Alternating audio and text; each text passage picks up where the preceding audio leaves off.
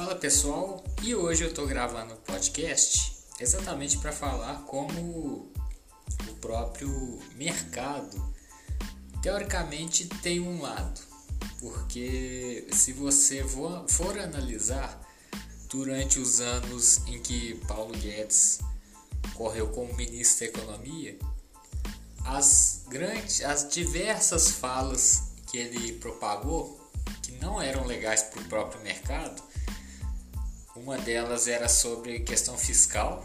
Diversas vezes ele contestou os ajustes fiscais, os que o governo iria quebrar essas condições fiscais. Muito mais depois vem a tal da PEC Kamikaze, que era um suicídio para o próprio mercado. E nem por isso o mercado não derrubou bolsa, não fez nada. E teoricamente já sabendo que seria um desastre para a economia.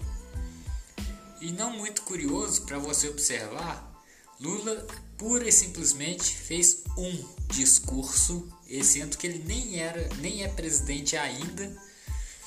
E aí nesse discurso ele falou que a prioridade do governo dele nada mais justo, mais digno como um presidente, coisa que ele sempre prometeu, não foi o contrário do outro presidente, que foi totalmente contrário. Ele sempre disse que a prioridade do governo dele era combater a fome.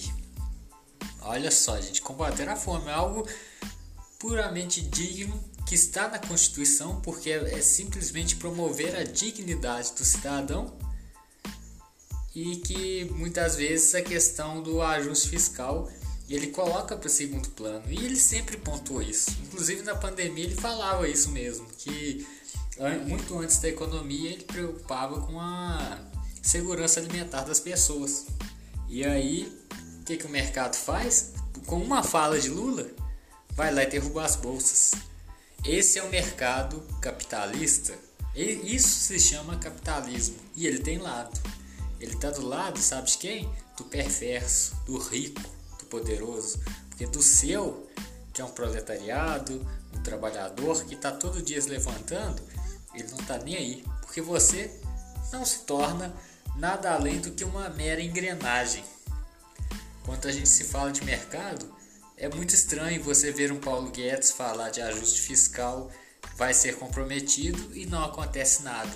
E Lula, numa simples fala, sendo que ainda nem é presidente, o mercado vai lá e derruba a bolsa.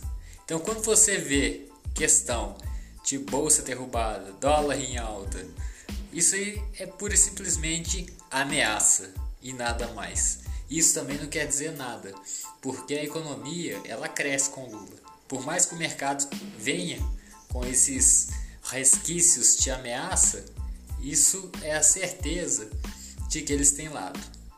E é isso, pessoal. Abraço e até o próximo podcast.